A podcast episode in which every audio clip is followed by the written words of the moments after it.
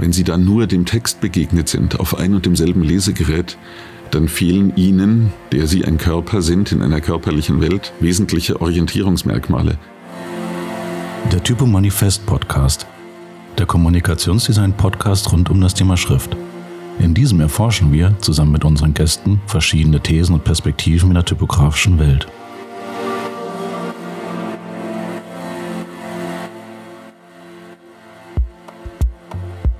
Gott grüßt die Kunst und damit herzlich willkommen zum Typomanifest Podcast. In diesem werden wir verschiedene Gestaltende rund um die Themen Typografie hören.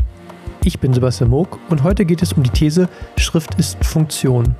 Ich spreche heute mit dem Buchgestalter, Typografen, Gebrauchsgrafiker, Ausstellungsgestalter und Fachautor Friedrich Forstmann, der 1982 eine Schriftsetzerlehre in Bamberg und 1985 sein Fachabitur an der Fachhochschule Darmstadt absolvierte.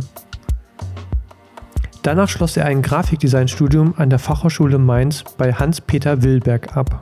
Im Jahr 1990 erhielt er das Gutenberg-Stipendium in Mainz. Seitdem gestaltete er viele Klassiker der Wildliteratur. Hallo Friedrich Forstmann, schön, dass Sie hier sind. Woran haben Sie als letztes gearbeitet?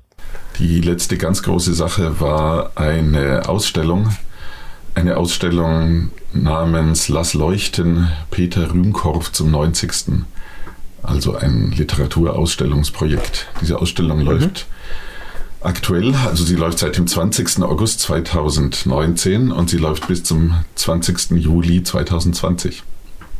Sehr schön. Wo findet die statt? Im Altonaer Museum in Hamburg. Ein, ein eher lokales Museum. Mhm.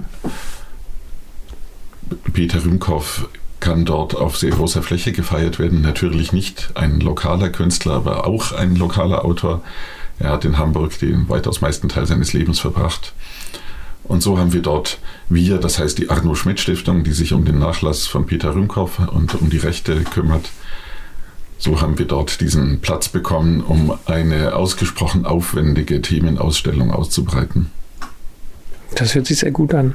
Ich habe so einen kleinen Fragenkatalog mitgebracht und bitte Sie, die, den Satz ein bisschen zu ergänzen. Aha.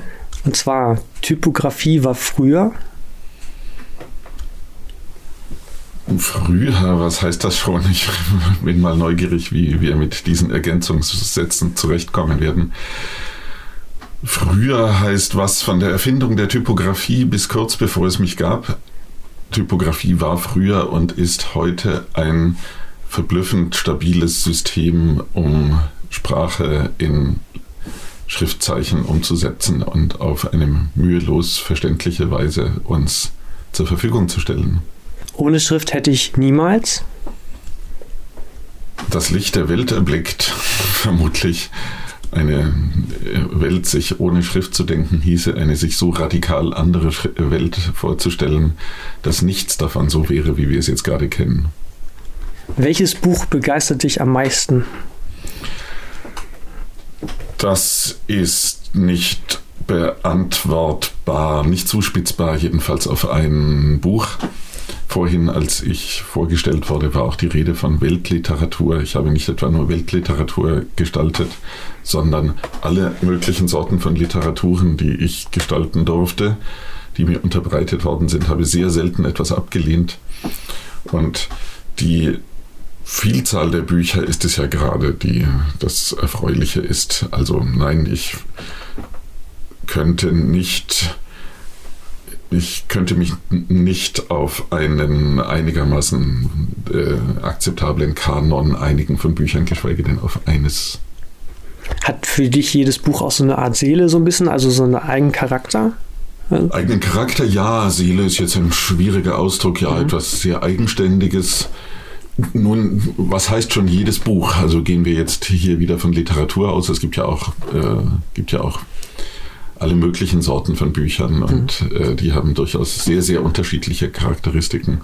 Aber ja, ich wäre nicht gerne Buchgestalter, wenn nicht jedes Buch auch hm, äh, pathetisch gesagt selbst bestimmte Anregungen geben würde und Vorschläge machen, wie es gestaltet sein möchte. Und äh, dann die letzte Frage daraus, äh, was bedeutet Schrift für dich?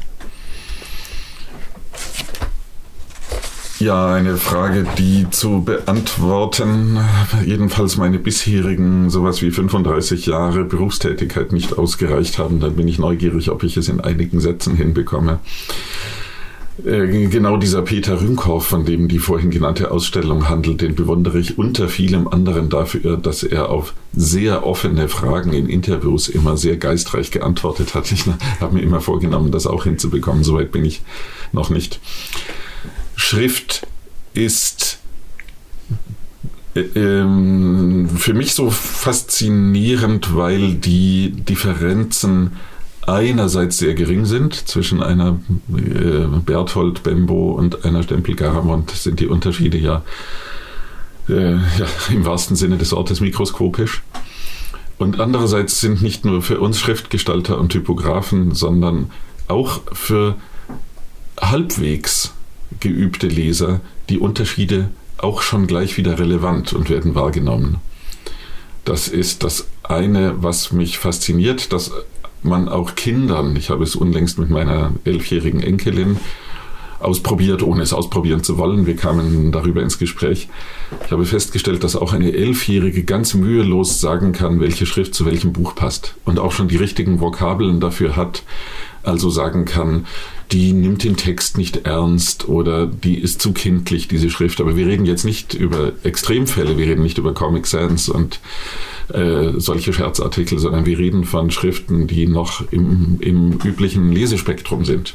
Also Kinder sehen das trotz dieser winzigen Unterschiede. Also das ist das eine, was ich faszinierend finde, die Varianz in diesem sehr kleinen Spektrum und andererseits die Varianz in einem Spektrum, das dann wieder durchaus größer ist. Dass also man im Nu lernt, Fraktur zu lesen, trotz der dann wieder erstaunlich verschiedenen Schriftformen.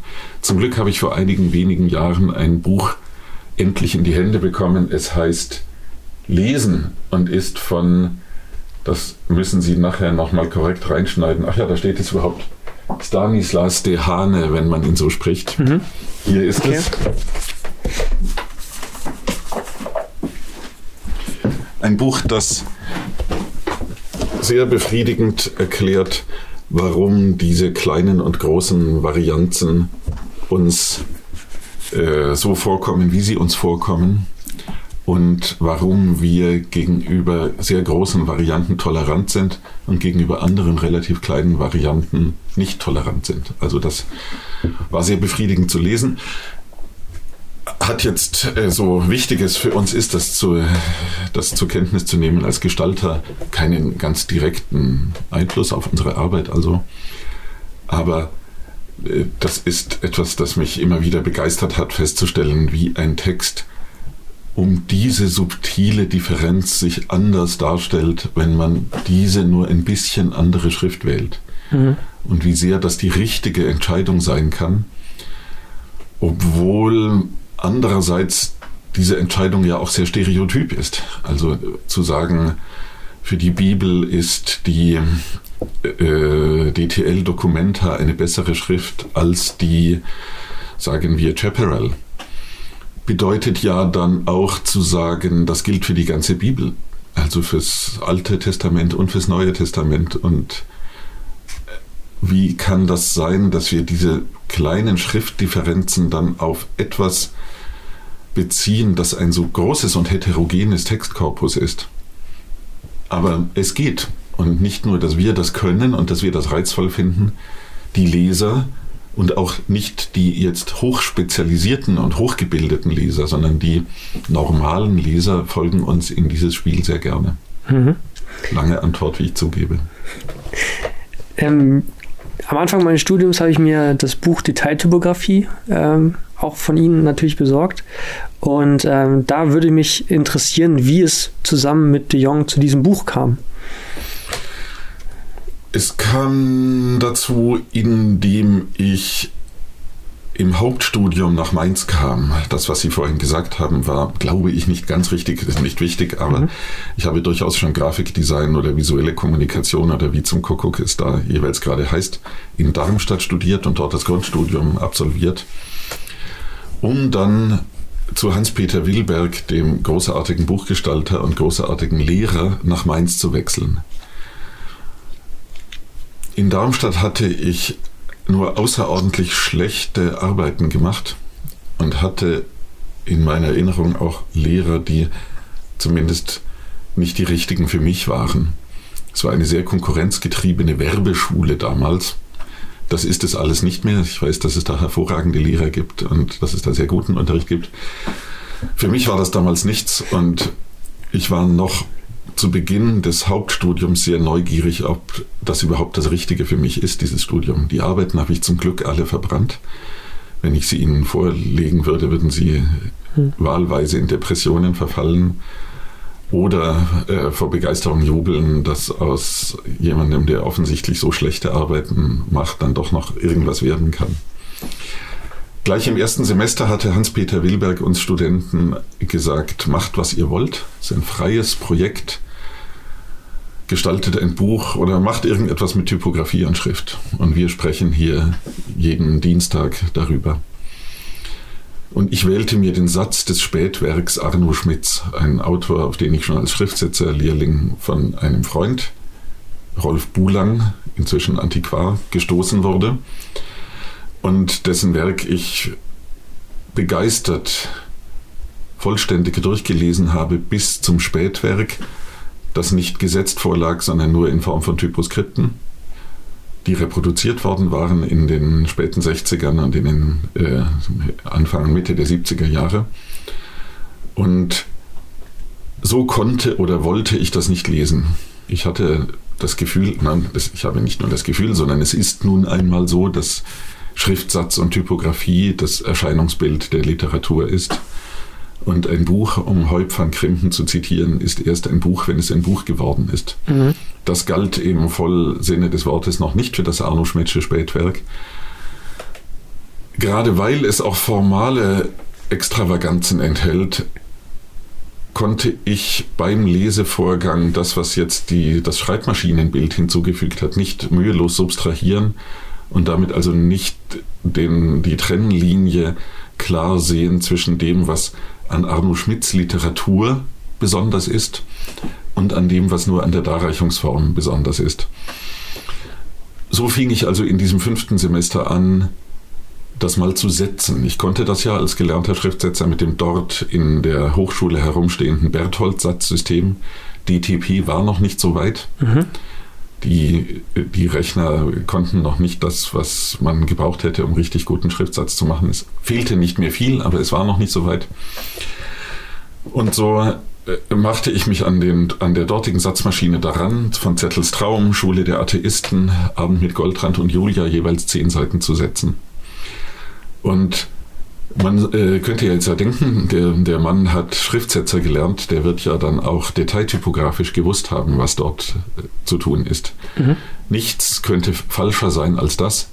In, diesem, in, in dieser Schriftsetzerlehre war ich mit einem Ausbilder, der selber keine Ahnung von Typografie hatte, der nur die Ausbildungsberechtigung hatte und eine Druckerei besaß, war ich dann wiederum allein mit einem Schriftsatzsystem, ebenfalls von der Firma Berthold, und habe Dinge gemacht wie Instrumentenseitenetiketten oder Beipackzettel für äh, Medikamente und habe Typografie und Schriftsatz vollkommen naiv aufgefasst. Also wenn Großbuchstaben hintereinander standen, habe ich Großbuchstaben hintereinander getippt wie auf der Schreibmaschine und hatte allerhand Spielereien habe ich natürlich so ausprobiert, aber erstmal gar kein Sensorium für Details.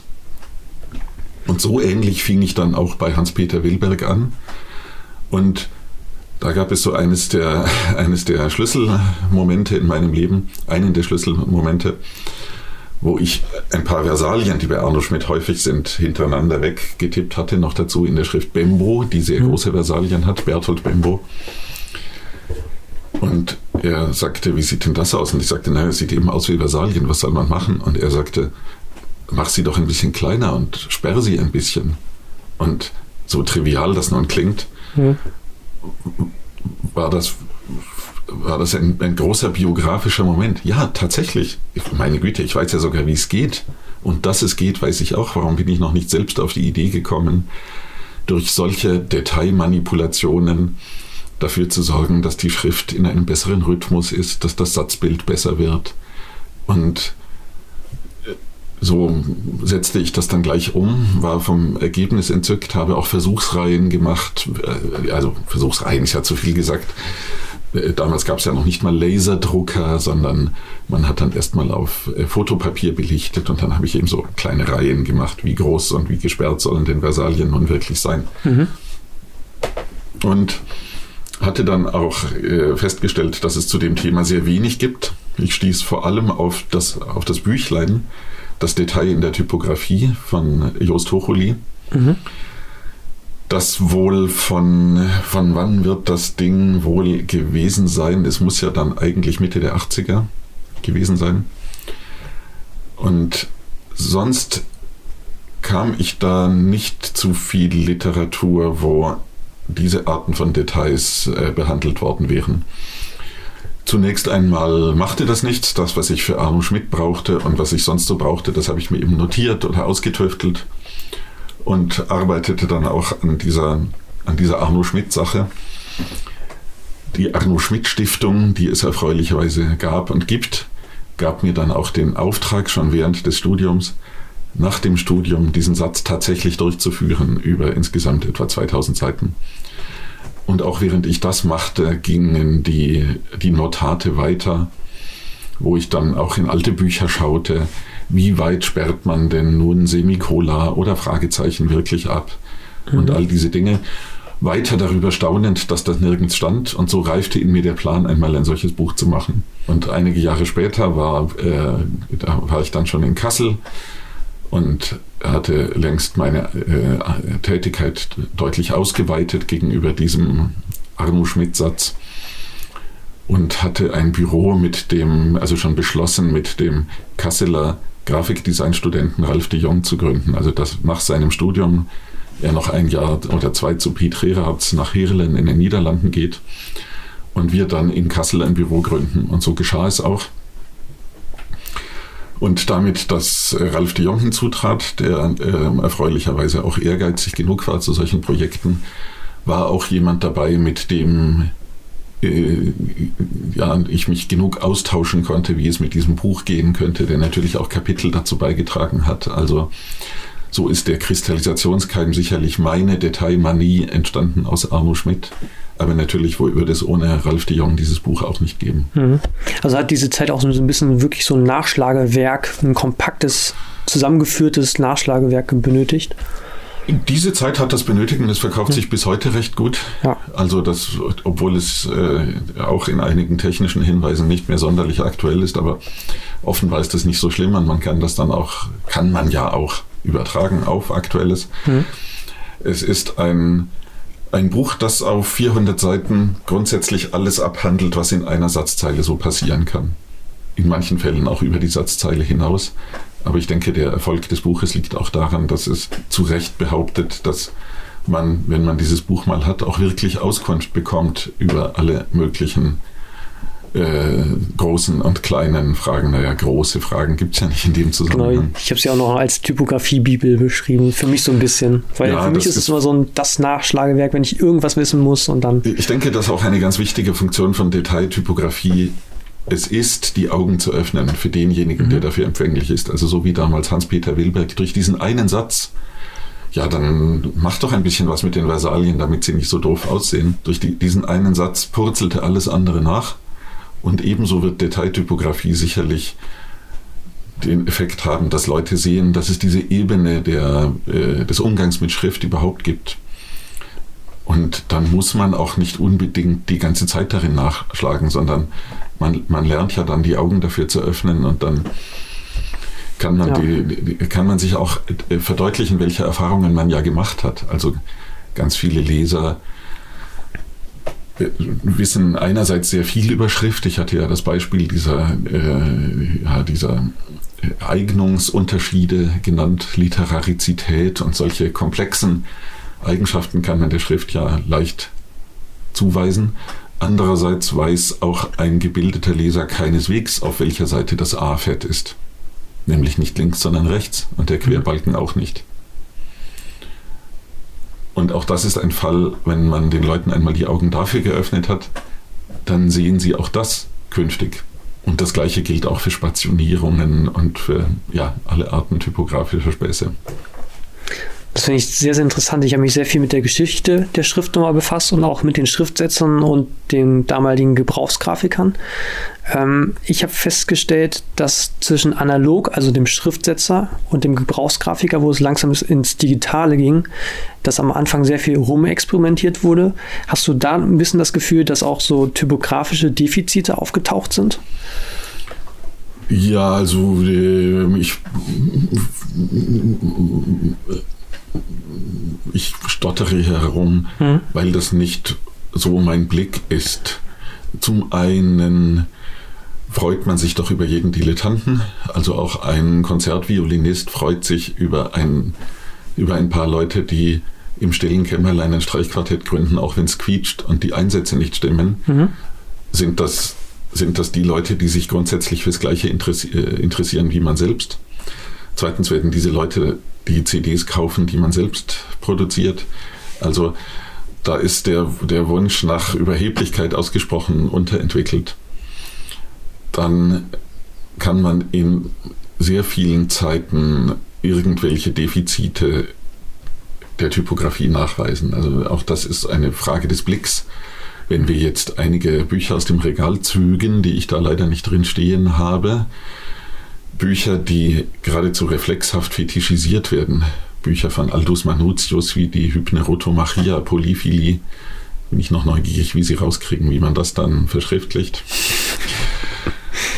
Oder äh, der italienische Karneval von Goethe in diesem fetischisierten Druck. Dann kann man jeweils sagen, was daran so wunderschön ist. Man kann aber auch sagen, an welchen Stellen das auch etwas unbeholfene Drucke sind. Mhm. Und die, die große Frage, die sich stellt, stimmt das Ganze im Falle der beiden genannten Drucke, stimmt das Ganze natürlich in hervorragendem Maße.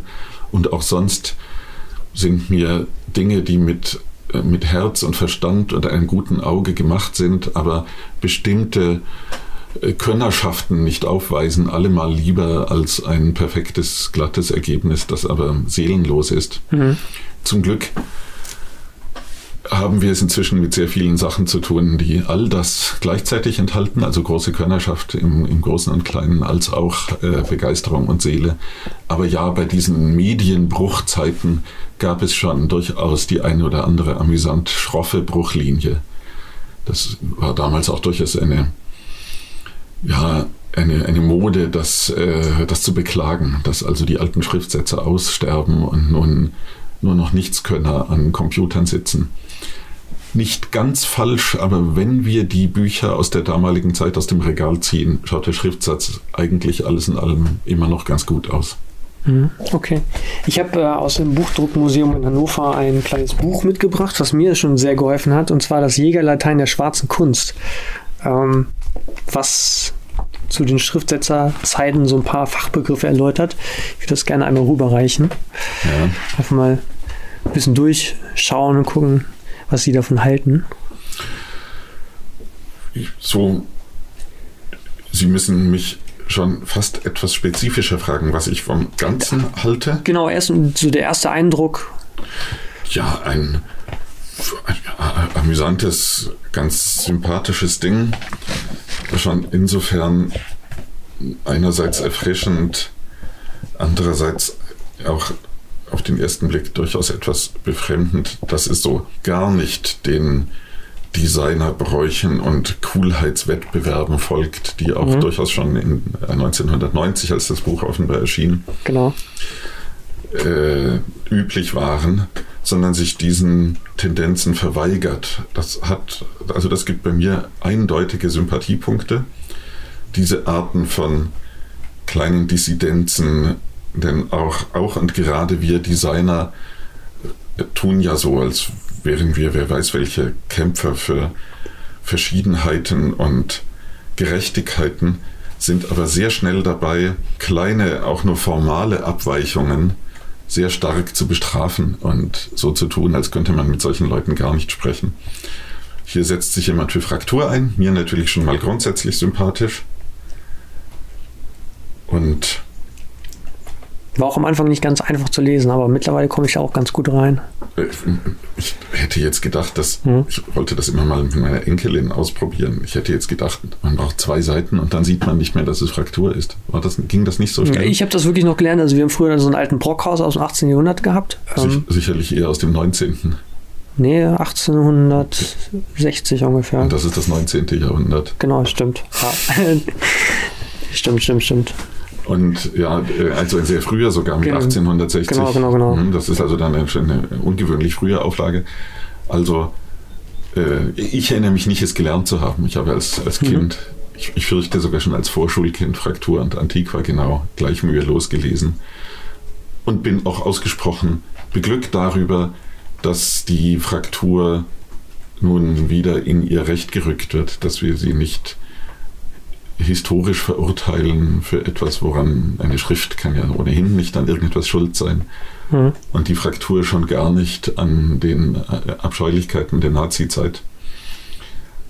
Und dass jetzt auch speziell junge Schriftdesigner und Grafikdesigner der Fraktur zumindest wieder eine Nische lassen, das ist mir sehr lieb.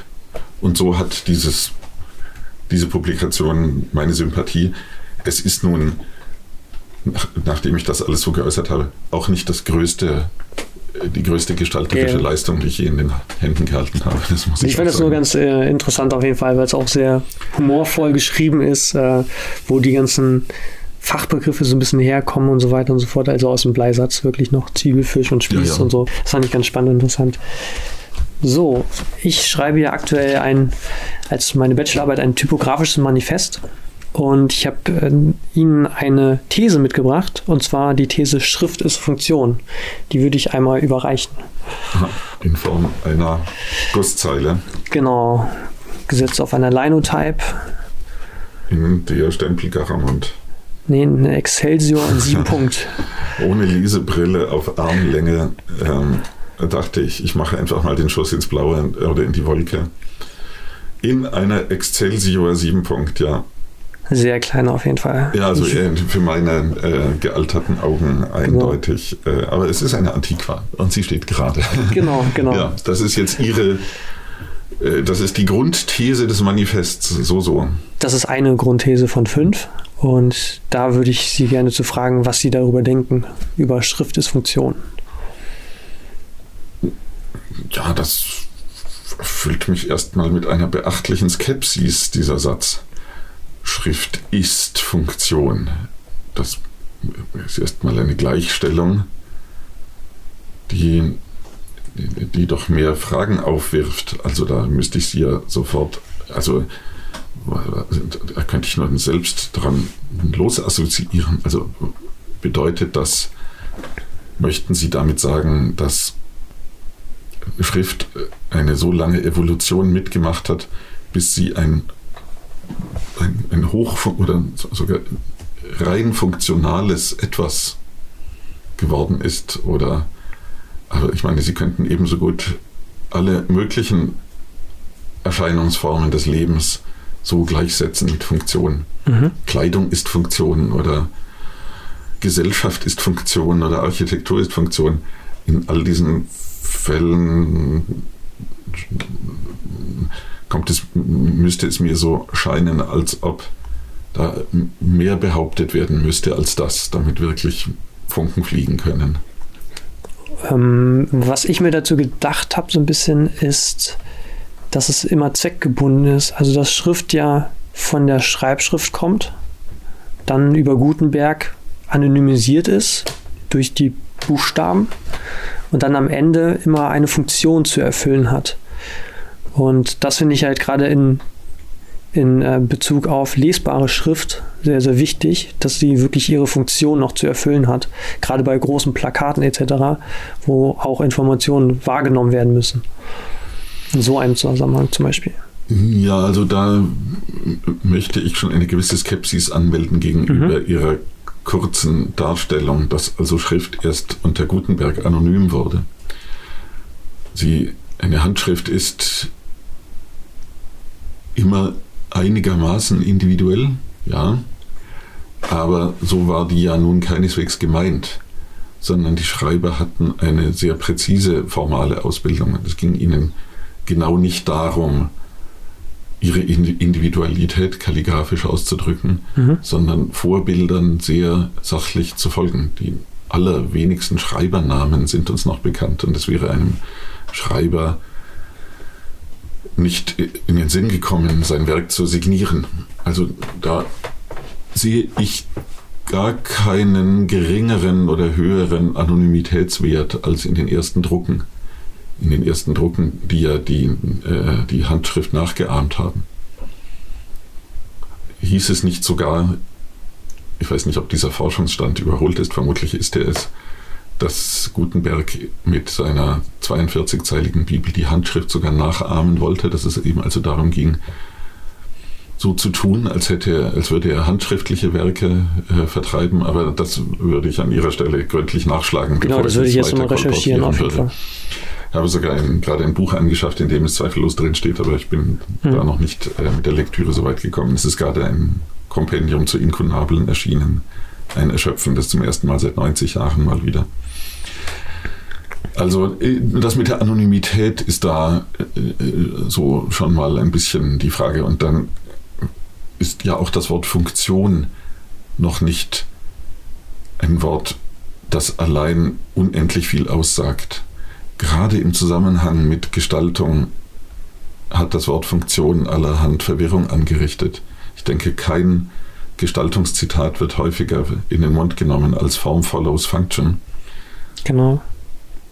Und äh, Sullivan hat bekanntlich, wie ich ironisch hinzufüge, es in einem Kontext gebraucht, der nicht mitzitiert wird und der diese Funktion genau nicht als eine mh, hm, vulgärphysiologische Funktion sieht, sondern er, er, spricht dort ja von Gebäuden in diesem Form Follows Function und er, er bringt zum Ausdruck, dass ein Bürogebäude auch aussehen soll wie ein Bürogebäude, dass also die Form die Funktion darstellen soll. Und so betonte also ausdrücklich die soziale Funktion eines Gebäudes, des Äußeren eines Gebäudes. Und sehr häufig wird das Zitat oder fast ausschließlich wird das Zitat benutzt im, im Sinne einer, ja, einer, einer Vulgärfunktionalisierung. Es muss erstmal praktisch sein. Und dann ist es auch schon fertig. Und ob wir dann noch irgendwelche dekorativen Elemente oder historische Elemente oder was immer, Elemente, die auf einen bestimmten Kontext verweisen, ob wir das dann noch hinzufügen, eher nicht, denn dann haben wir ja die Funktionalität gestört. Mhm. Also das ist ein großes Missverständnis. Und so ist auch Schrift eindeutig hochfunktional,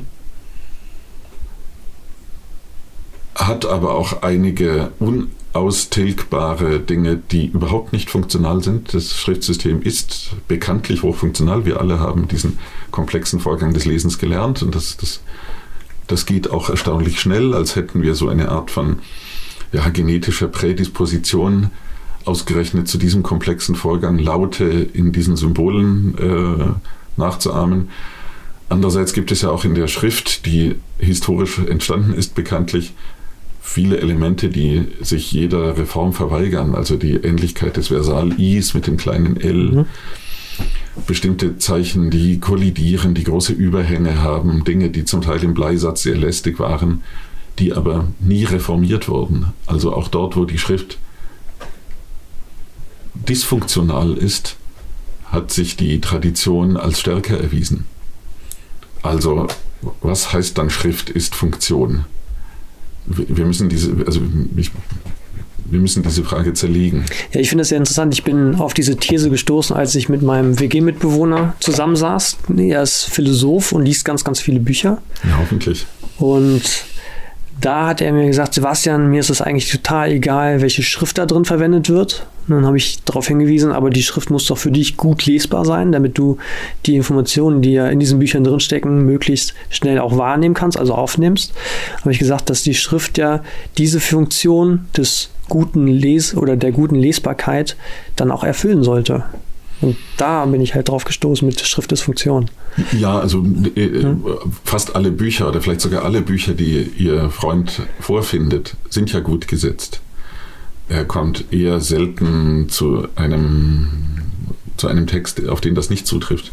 Und wenn das wiederum der Fall ist, nehmen wir mal an, er hat ein Skript und das ist ein faszinierender Text, liegt ihm aber nur vor als ein Ausdruck in meinetwegen Kurier, dann ist erstens mal ähm, wenn der Text interessant genug ist, äh, der Leseansporn groß genug, um das zu überbrücken. Mhm. Und zum anderen sind es Produktionsbedingungen, denen er wiederum intuitiv zustimmt und die er versteht wenn ihm wiederum äh, eine, äh, so, er ist Philosoph, gut, also er pflügt sich durch was, durch Hegel, durch, durch Kant, durch Aristoteles, durch alles Mögliche. Genau, durch alles Mögliche, genau. Wenn er einen solchen 500-Seiten-Band vorfände, der in sieben Punkt Kurier gesetzt wäre, mhm. dann äh, würde er das äußerst ungern lesen. Also, und würde keineswegs sagen, da steckt doch die Information drin und das sind die vertrauten Zeichenformen und das Einzelne ist mir egal. Er wäre äußerst konsterniert. Nein, bei seinem Durchpflügen von Büchern, was mich für ihn und das Fortkommen der Menschheit äh, nur freut, kommen ihm sogar Dinge zugute, von denen er noch weniger weiß, dass, dass sie gut gemacht sind. Allein der Umstand, dass es ein Buch ist, sorgt dafür, dass er sich topografisch orientiert und erinnert. Also jeder einigermaßen solide Leser weiß zum Teil nach 20 Jahren noch, in diesem Buch war doch eine bestimmte Stelle ganz interessant. Und es war relativ weit hinten und zwar rechts unten auf der Seite. Das ist sehr spannend und interessant, weil er aktuell sehr viele Papers auch liest, die nur online digital als PDF verfügbar sind. Und bei den anderen Büchern hat das halt wirklich so, dass er es halt vor sich liegen hat, mit einem Bleistift daneben, markiert sich Sachen und kann genau sagen und zitieren, aus welchem Buch was welcher Satz war. Weil dieses Buch auch als ein Körper mit seiner, seinen Eigenheiten mhm. vor uns getreten ist. Es war dieses große Blaue mit dem rauen Einband und dieser bisschen erdigen Schrift. Ja. Auch wenn wir das alles gar nicht mehr wissen, begegnen wir den Büchern und auf diese Weise haben sie auch Körperlichkeit und Individualität. Wenn sie dann nur dem Text begegnet sind, auf ein und demselben Lesegerät, dann fehlen ihnen, der sie ein Körper sind in einer körperlichen Welt, wesentliche Orientierungsmerkmale. Das können sie gewiss intellektuell überbrücken, auch wieder je nachdem, wie wichtig der Text für sie ist. Aber äh, es gibt keinen Grund, es anzustreben, diese Überbrückung. Also, wie gesagt, da unterschätzt Ihr Freund die Stabilität des typografischen Systems. Mhm. Ich habe noch eine weitere Frage mitgebracht und zwar, welche Funktion hat Schrift für Sie in unserer Gesellschaft? Ja, Sie mit Ihren großen Fragen. Also zunächst einmal völlig unabhängig von Gestaltung von Schrift. Also selbst wenn wir nur eine einzige Schrift hätten und das wären ohne Interpunktionszeichen 27 Versalzeichen oder wie viel auch immer, wäre wäre das eine, ja, würde die selbstverständlich jede Art von Gesellschaft auf dieser Schrift beruhen, größtenteils. Dinge wie eine, eine komplexe Gesellschaft, die Rechtssicherheit kennt und die Regeln kennt und die Arbeitsteilungen kennt und all diese Dinge, ist ja ohne Schrift gar nicht denkbar.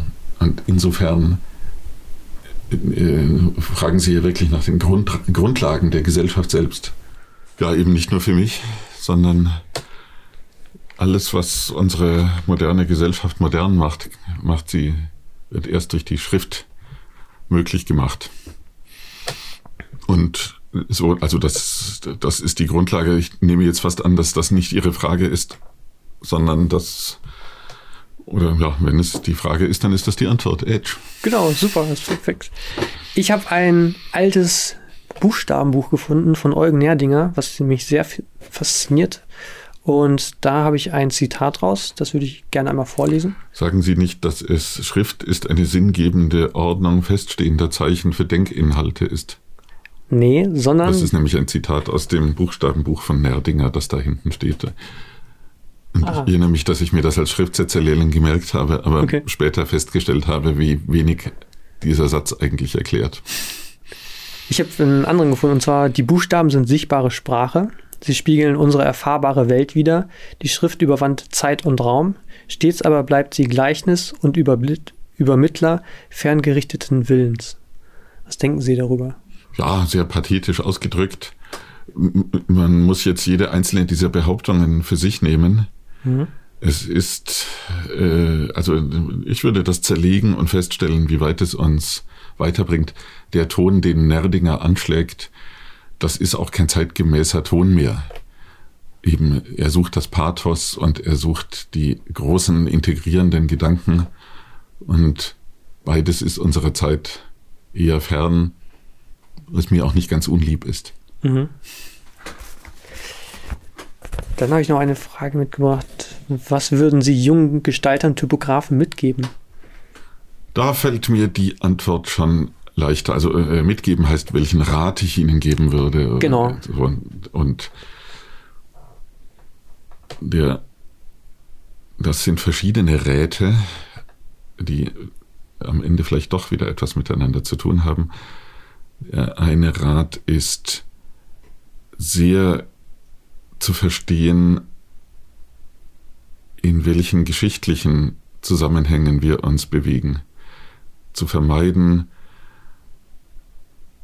das, zu, zu vermeiden, dass man sich als Gestalter in einer banalen Heutigkeit bewegt, die von sich denkt, dass sie die Vollendung der Gestaltung ist. Also wir hatten nie eine tollere Gestaltung als jetzt. Das ist ein merkwürdiger Gedanke. Also in, in, in einem gewissen Maße hatte das auch, hatten das die meisten Zeiten vor uns auch. Aber es wird auch eine Zeit danach geben.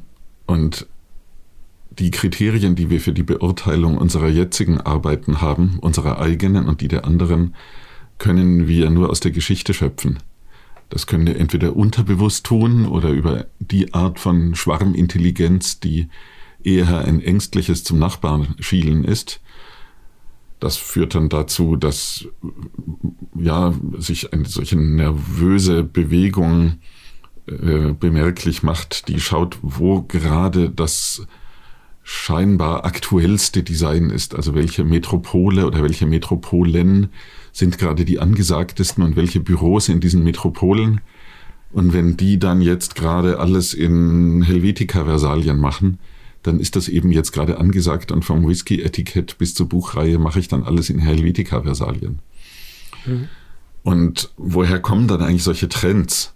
Sind das dann Zufälle oder äh, sind das doch Niederschläge bestimmter allgemeiner Stimmungen? Aber wer schlägt das dann nieder?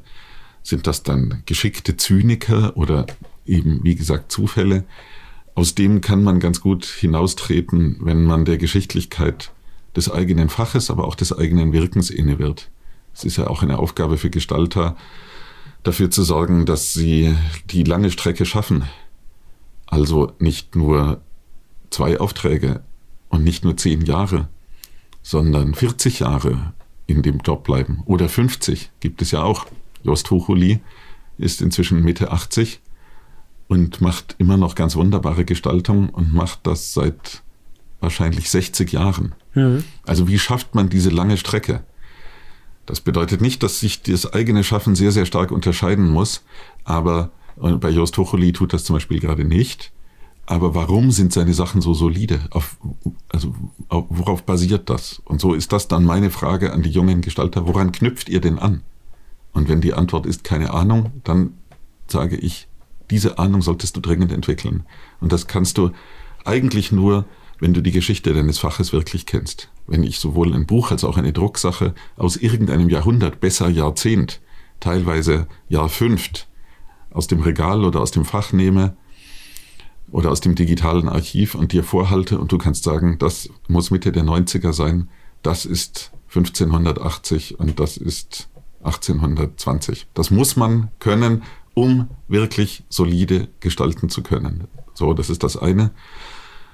Und das andere ist, dass dieses Interesse an den Formalien des eigenen Faches ja nur eingebettet sein kann, nämlich eingebettet in eine Kunst- und Ideengeschichte der jeweiligen Zeit, also damit aller Zeiten, seit Anbeginn des Buchdrucks, eigentlich durchaus noch länger, seit der Antike, also kurz, bildet euch, aber nicht als Mittel zum Zweck oder um eure Kunden bei der Präsentation zu überwältigen, sondern weil, weil das zum Verständnis dieser Formalien dazugehört, weil das sonst sonst, sonst dressiert ihr euch nur, aber es, es hat keine Substanz, wenn ihr nicht auch wisst, was dort politisch passiert ist in diesen Zeiten. Das verhindert dann auch Torheiten wie etwa die Verurteilung von Fraktur, weil man sie mit etwas gleichsetzt, womit sie überhaupt nichts zu tun hat. Ja, das stimmt. Also äh, geschichtliche Kenntnis des eigenen Faches und dann eine möglichst umfangreiche Bildung. Und äh, gibt es da nicht irgendwo den Satz, wenn nur etwas von Musik versteht, versteht auch nichts von Musik? Das gleiche gilt dann auch für unser Fach. Anregungen können überall herkommen. Selbstverständlich aus, äh, aus der Literatur, selbstverständlich aus Film und Musik und aus Tanz und aus, aus allem, was man sich nur vorstellen kann. Also seid da neugierig, seid ästhetisch neugierig und bringt das in ein System in eurem Kopf. Das bedeutet nicht, dass ihr Generalisten sein müsst und auf all diesen Gebieten wissenschaftlich tätig oder so etwas, aber doch interessiert und einigermaßen gewandt. Das ist sehr spannend und interessant. Ich habe mich gerade mit uns in Hannover im Sprengelmuseum mit Kurt Schwitters beschäftigt mhm. mhm. und habe da so ein bisschen für mich auch festgestellt, also jetzt abseits vom Interview, mhm, dass er ja sehr experimentell mit Schrift umgegangen ist und Schrift gar nicht mehr als Informationsträger gesehen hat, sondern wirklich als, als Fläche auch, um das halt experimentell im Raum zu bewegen gerade zu Bleiserzeiten, ne, wo wirklich dieses Raster immer ist und das dann eingeschlossen werden muss, war das halt schon sehr experimentell und interessant. Das war ja auch das, was man zu seiner Zeit untersuchte. Ja. Also die neue Typografie untersuchte es, der russische Konstruktivismus tat es, Dadaismus mhm. dann eben auch. Genau. Und Kurt Schweters war ja bekanntlich auch jemand, der in der Werbung arbeitete und da ausgesprochen viel tat, der also auch diese äh, grafischen Dinge notwendigerweise aufnahm und hochbegabter äh, Feuerkopf, der er war, dann auch entsprechend umgesetzt hat. Mhm. Ich habe einmal die Kernaussage meines Manifests mitgebracht, die würde ich gerne einmal kurz vorlesen, um zu gucken, wie sie auf sie wirkt. Das typografische Manifest ist eine Aufforderung an alle, den zweidimensionalen Raum am Monitor zu verlassen, um wieder Schrift im Raum zu erfahren. Ja, das ist. So, jetzt wünschen Sie einen Kommentar von mir zu diesem. Zu diesem genau, was, was Sie darüber denken. Ja, bei mir ist die Gefahr gering, dass ich dieses Hinweises stark bedürfte. Denn zum mhm. einen, äh, also mich interessiert elektronisches Publizieren gar nicht. Aus den genannten Gründen, dass also gar nicht, es ist hier und da die doch die beste Art, etwas unter die Leute zu bringen. Ich selbst betreibe zum Beispiel eine Stadtteil-Internetseite mit vielen Materialien und Texten und das ist äh, keine Sache, die jemals einen sinnvollen Redaktionsschluss haben könnte. Und das mache ich nun auch schon seit 20 Jahren und seit 20 Jahren bringen mir Nachbarn immer neues Material, das ich da nachschieben kann. Und auch die dieses, dieses, das Materialschüttenhafte, das Improvisierte, das diese Internetseite hat, das, wenn ich das zu einem Buch machen wollte, dann müsste ich ganz anders recherchieren, dann müsste das solide sein. Mhm. Und so habe ich dann auch für diese Internetseite die Kurier gewählt als eine Schrift, die das Unfertige und skizzenhafte, Manuskriptartige betont. Also, solche Publikationsformen finde ich durchaus verdienstlich. Hatte übrigens damals, ich bin ja noch ein Web 1.0 äh, Romantiker und hatte wirklich damals zu den Trotteln gehört, die gedacht haben, dass das Internet für mehr Freiheit und Gleichheit sorgen würde und den Kleinen eine Chance gibt und so, haha.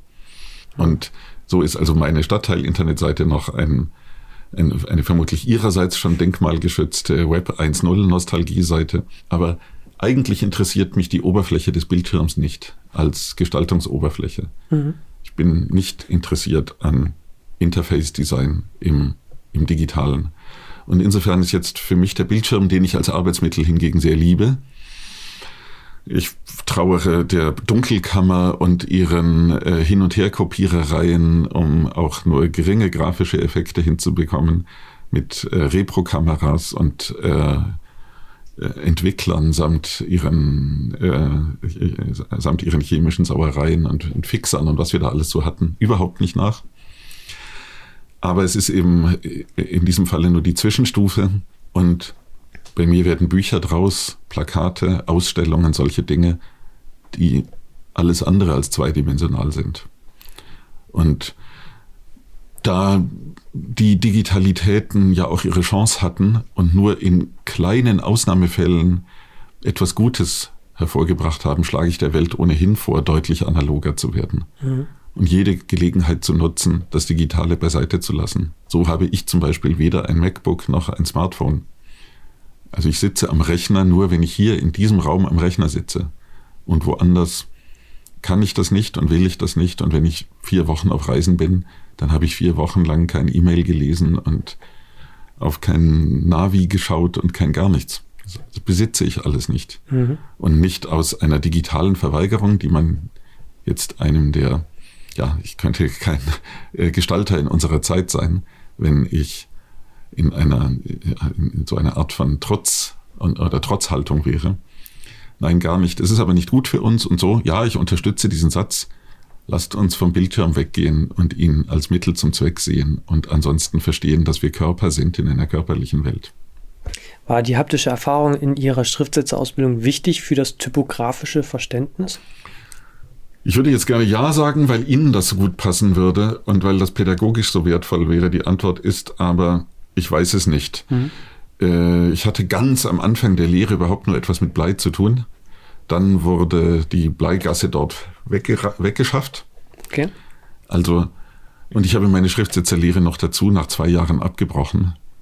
Aber auch das war, also auch diese 24 Monate waren 22 Monate, nachdem ich alles gelernt hatte, was ich dort lernen konnte. Denn ich war, wie ich schon angedeutet habe, weitgehend instruktionslos der Maschine ausgesetzt. Was ich dort gelernt habe, war zu sehen, dass ich die auch das Handwerk und den Alltag der grafischen Industrie mag und gerne eine laufende Druckmaschine höre.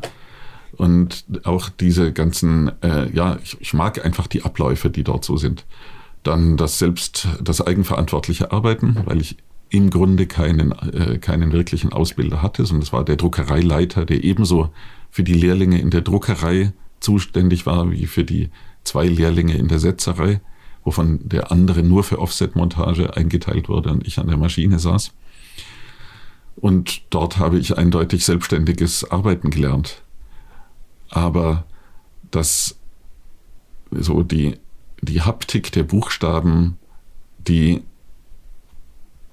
also da wäre es mir sehr lieb gewesen, wenn das äh, mit Bleisatz auch weitergegangen wäre der Sohn von Hans-Peter Wilberg, der seinerseits ein hervorragender äh, Buchgestalter und Grafikdesigner geworden ist. Peter Wilberg arbeitet seit Jahrzehnten in London.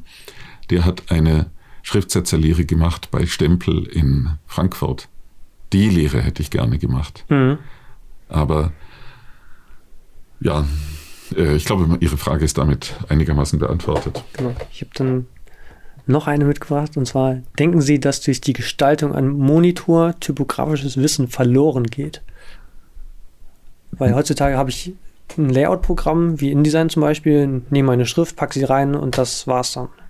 Und befasse mich nicht mehr mit der Schrift. Also jetzt noch verloren geht, ist allerdings unwahrscheinlich, denn diese Prozesse sind ja schon abgeschlossen. Die man weiß ja nie, wie es weitergeht. Und es ist nicht etwa so, dass ich in den äh, späten 80er Jahren schon vorhergesehen hätte, dass ich in den späten 10er Jahren des neuen Jahrtausends, äh, des neuen Jahrhunderts besser gesagt, äh, fast 30.000 Schnitte auf dem Rechner haben würde. Damals kostete auch ein Digitalschnitt noch 1000 Mark. Also wer fünf Schnitte der Times hatte und fünf Schnitte der äh, einer Garamond und noch ein paar Auszeichnungsschriften, der hatte da schon den, äh, den Wert eines kleinen oder Mittelklassewagens äh, digital oder in Form von äh, äh, Schriftscheiben vorhanden. Das schien mir doch eine sehr große Armut. Wir verloren ja damals durchaus die äh, bestimmte haptische Qualitäten des Bleisatzes. Ganz ohne Bleisatznostalgie kann man eigentlich nicht sein als Typograf. Das kann ich gar niemandem abnehmen, dass er nicht, wenn ich jetzt schöne alte Bücher aus dem Regal ziehe und wir diese diese Solidität sehen, erstens mal diese Einprägung ins Papier, aber zum anderen auch die Beschränkungen durch das System. Aber auch das, was das System einem gegeben hat. Wir konnten nicht fälschlich winzige und viel zu hoch stehende Exponentenziffern nehmen. Die gab's nicht, sondern die Exponenten der Schrift, wenn es sie denn gab, waren solide gegossen und hatten dann auch die entsprechende Fette. Also man kann in die alten Bücher nicht schauen ohne Nostalgie. Und wir haben da etwas verloren. Aber wir haben auch etwas bekommen, nämlich eine Vielfalt an Wahlmöglichkeiten, die sich jetzt auch nicht in der abstrakten Möglichkeit verliert, die aber nicht wahrgenommen wird, sondern diese Möglichkeiten werden wahrgenommen und angenommen.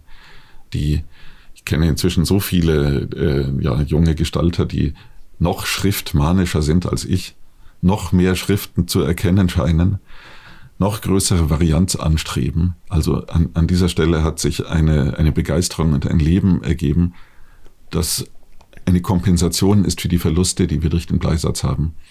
Und ich bin sehr dafür, in der Ausbildung über Bleisatz diese Erlebnisse hervorzubringen, die Ihnen so wichtig waren, diese Buchstaben anzufassen und auch ihre zu sehen, dass, dass sie ihre Dikten haben und ihre Kegel und auch ihre, ihre ihre Holprigkeiten haben und ihren Rhythmus haben und, und diese Sachen, das typografische System durch Berührung zu verstehen, aber andererseits auch am Bildschirm wirkliche Gewandtheit zu haben und sich zu freuen über die absurde Vielfalt von Schriften. Mhm.